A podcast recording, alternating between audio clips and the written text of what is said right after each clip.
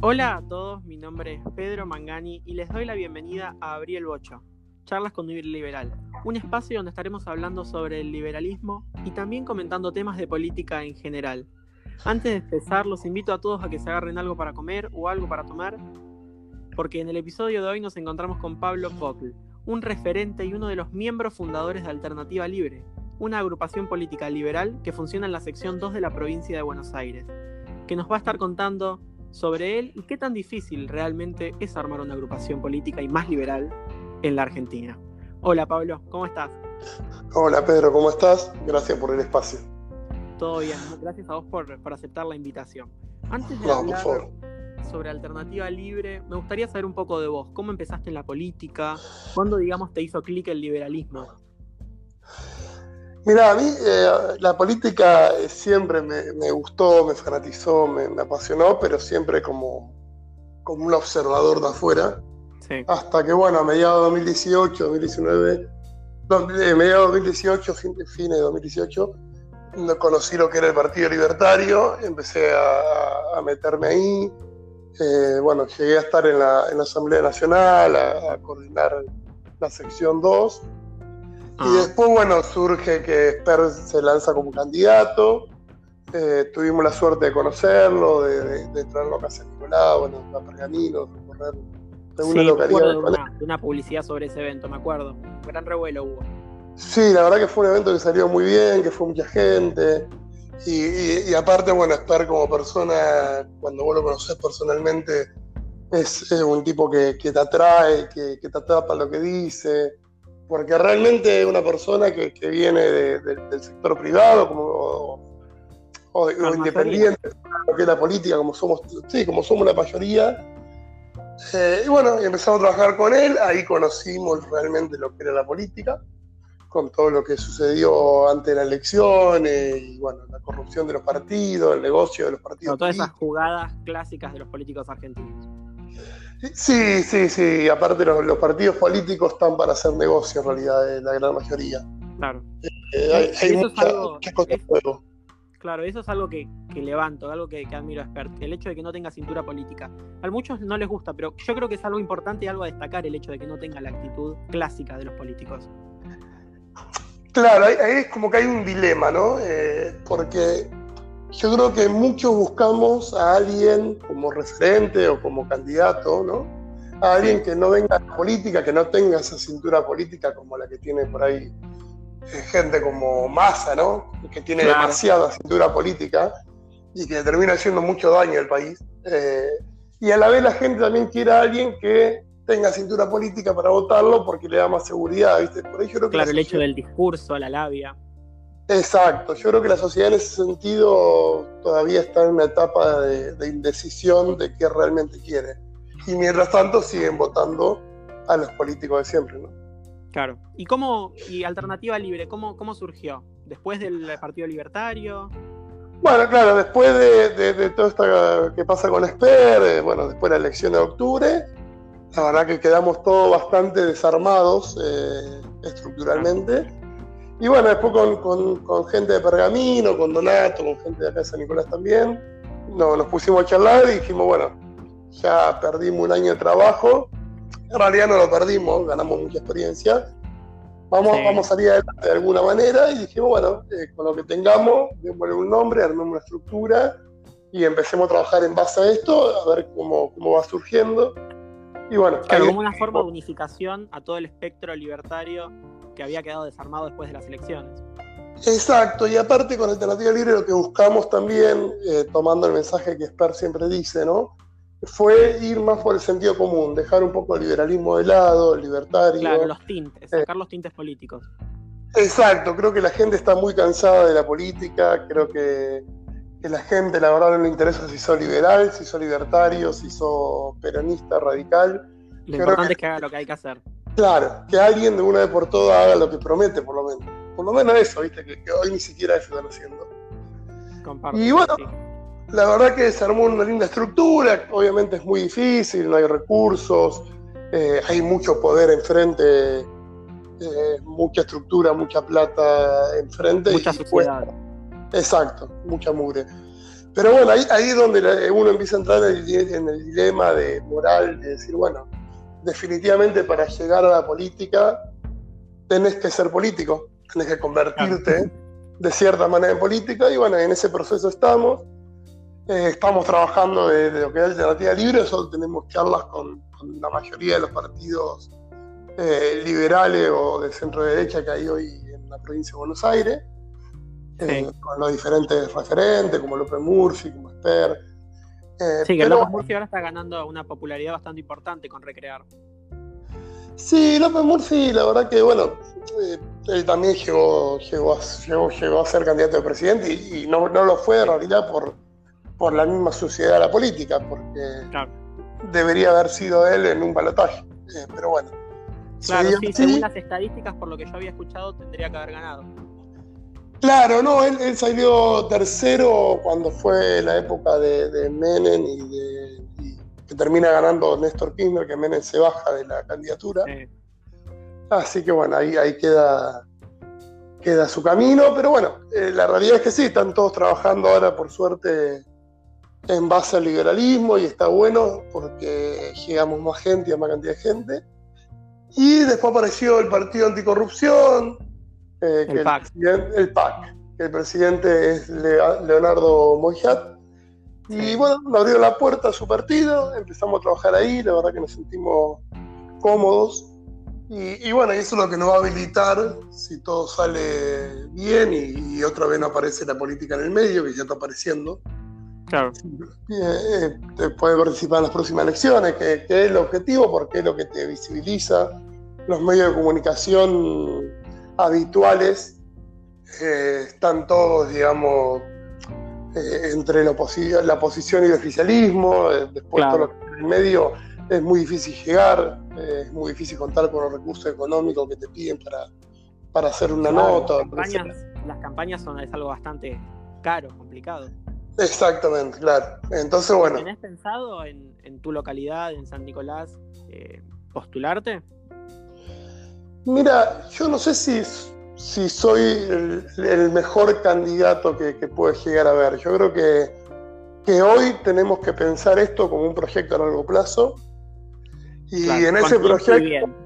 Exacto, y creo que en ese proyecto, si, si el día de mañana aparece cualquier persona de, de acá de San Nicolás que que, sea una buena persona, que, no tenga un prontuario atrás y que, pueda ser un buen candidato, va, a ocupar el lugar. Acá la idea es dejar un poco el personalismo de lado y, apuntar más a, poder, no te digo ganar una elección, pero por lo menos meter algún concejal en algunas localidades. Claro, poder hacer algo para generar un cambio. Exacto, yo creo que esto es a largo plazo y es un proceso lento y hay que hacerlo de la manera más honesta posible, eh, y, invitar a la gente a que, a que participe. Yo creo que, bueno, hay un libro de Sper que se llama Sociedad Cómplice que, explica muy bien todo esto, ¿no? Pero, Está muy bueno, lo recomiendo a todos, sí, sí. Sí, yo creo que habla, habla muy bien de esto y yo creo que gran parte de la sociedad cree que con hacer el acto democrático de ir a votar cada dos años alcanza. Y creo que la, por supuesto.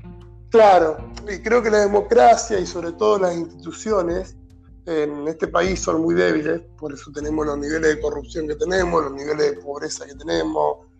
Totalmente. Eh, entonces creo que, no va a quedar otra que, que la sociedad se involucre en la política, que dentro de lo que es Alternativa Libre, dentro de lo que es el PAC, va a encontrar un espacio de gente como ellos, eh, claro, gente común. Exacto, gente común que quiere trabajar, que quiere hacer algo para cambiar. La realidad es que, a ver, eh, los que trabajamos en el sector privado eh, no, vemos ningún negocio en la política, porque ni siquiera en lo económico te genera un negocio. O sea, nos convendría más quedarnos en el sector privado tranquilos trabajando, ¿no? Pero bueno, hay que meterse.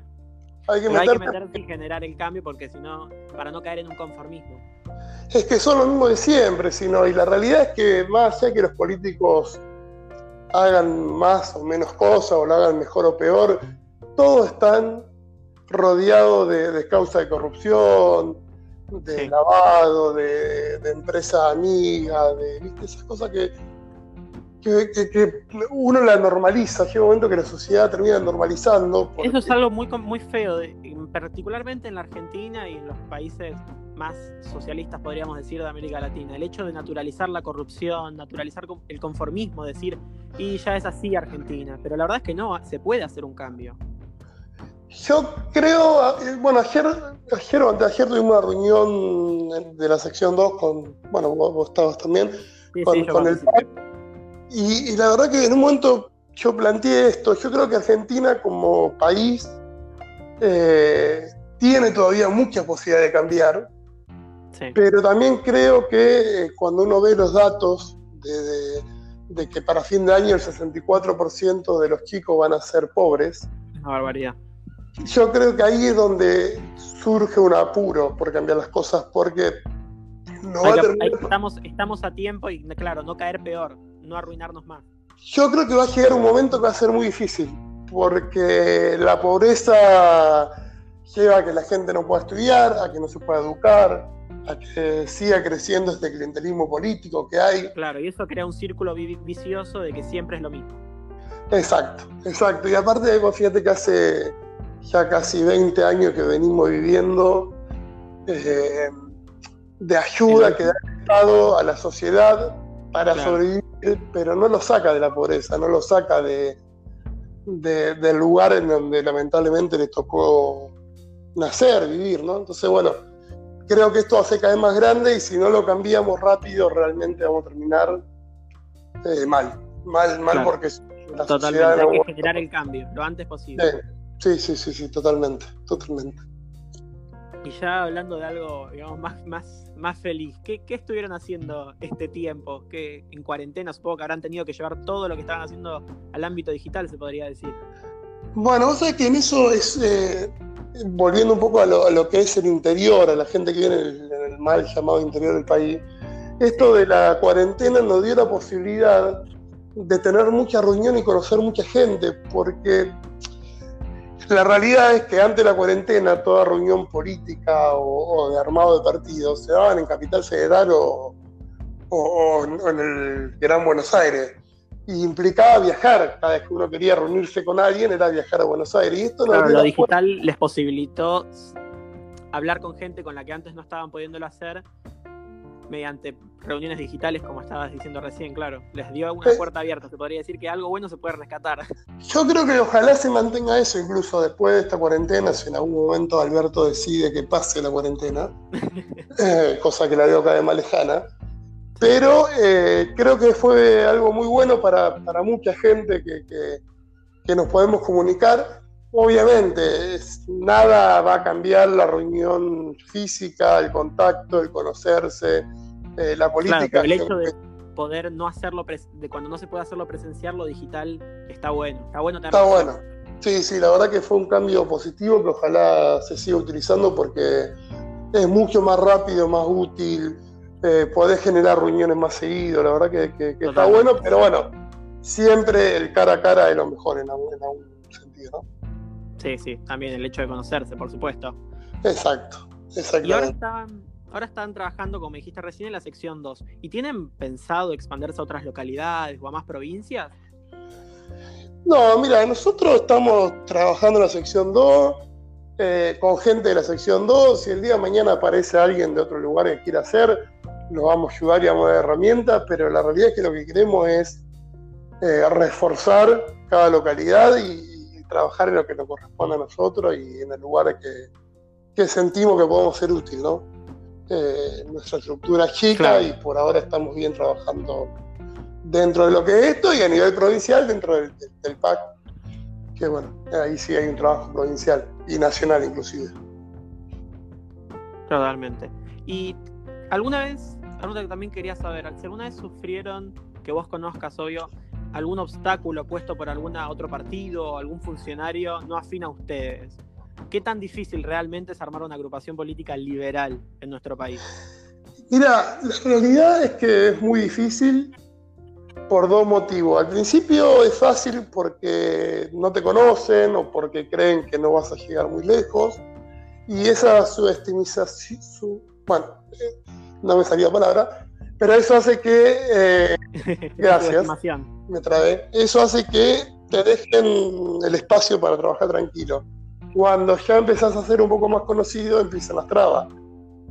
Ahí ya Bueno, sin ir más lejos, Esther eh, confesó no hace mucho que lo que le pasó a él en Buenos Aires en la camioneta efectivamente habían sido tiros y no piedras, ¿no?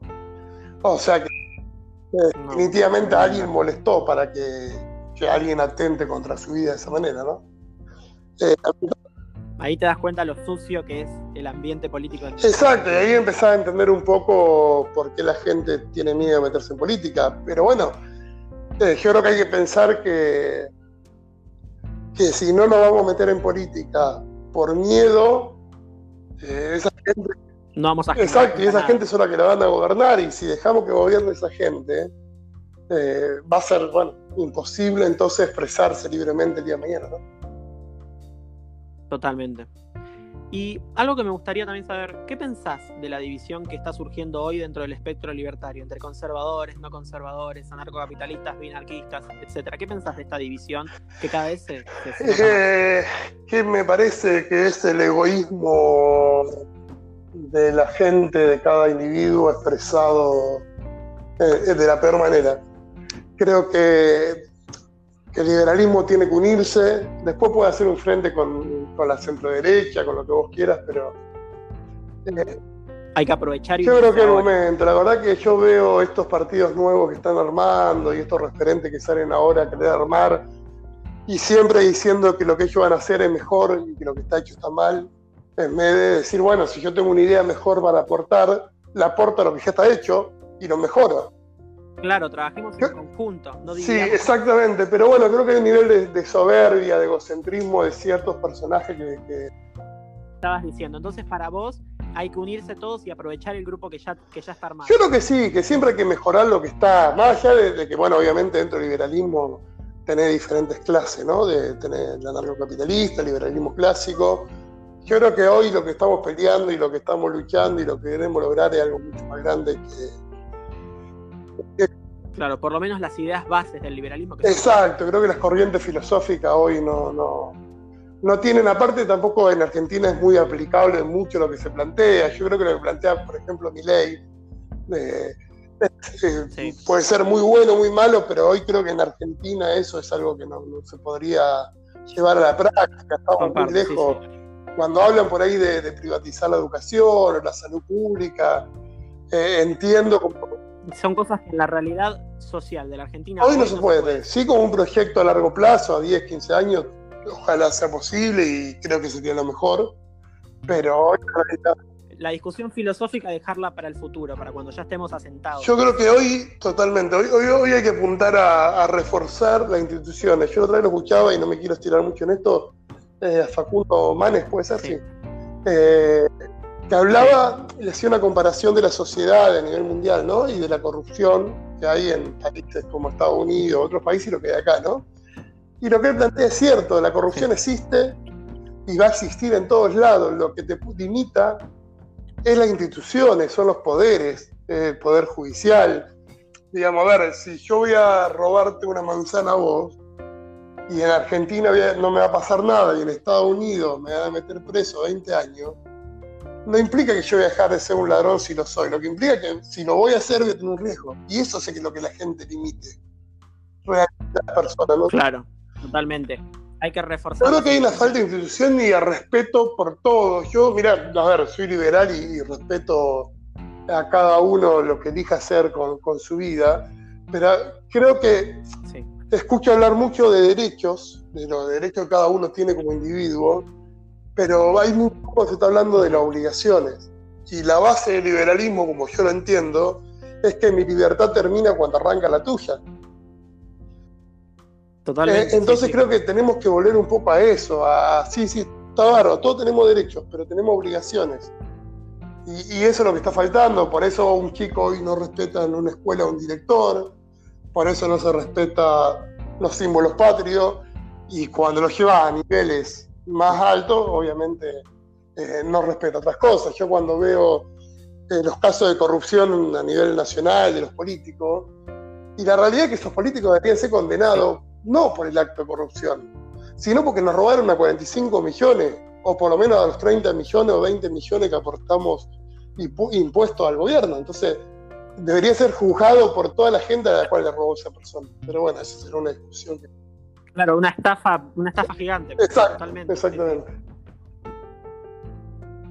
Comparto.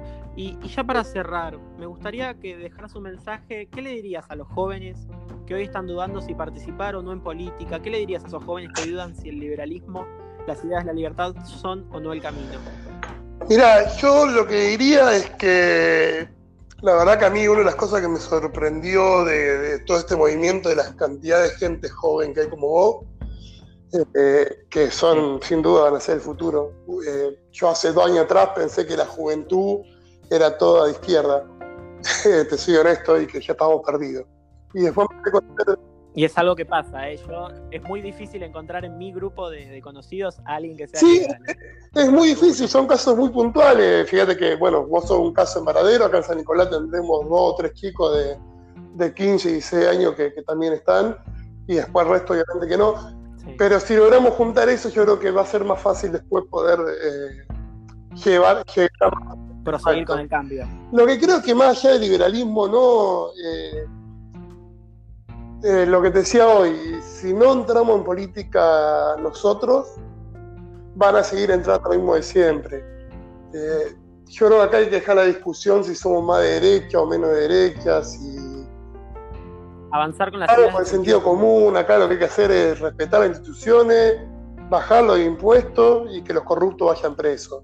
Ese va a ser el primer paso para de ahí poder llevar ese mensaje a la sociedad. Eh, yo creo que cuando vos tenés gobernantes que defienden delincuentes, gobernantes que, defienden corruptos y, y, el mensaje llega, llega al pibe que va y, te roba el celular en la calle, porque al ver que...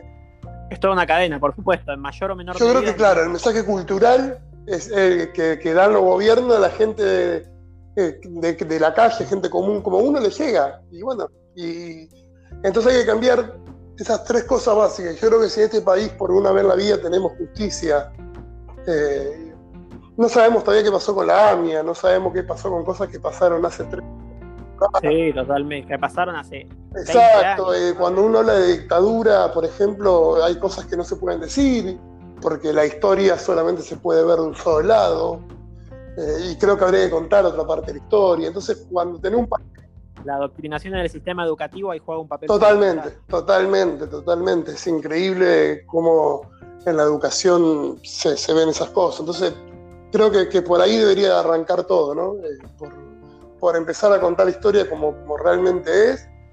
Y, eso va a ser un cambio muy importante. Totalmente. Bueno, te doy muchas gracias por, por aceptar la invitación te felicito por el cambio que estás logrando y por la agrupación y esperemos que, siga creciendo lo más posible. Y muchas gracias de vuelta. Em, estén atentos todos los oyentes al episodio del próximo sábado porque tengo un tema muy interesante para hablar. Así que nada, cerramos acá, Pablo. Te despido. Que tengas un muy buen día. Bueno, Pedro, dale, muchas gracias y, súmense, súmense en que, que se puede cambiar, que esto puede cambiar. Totalmente. Dale. Dale, Muchas gracias, Pablo.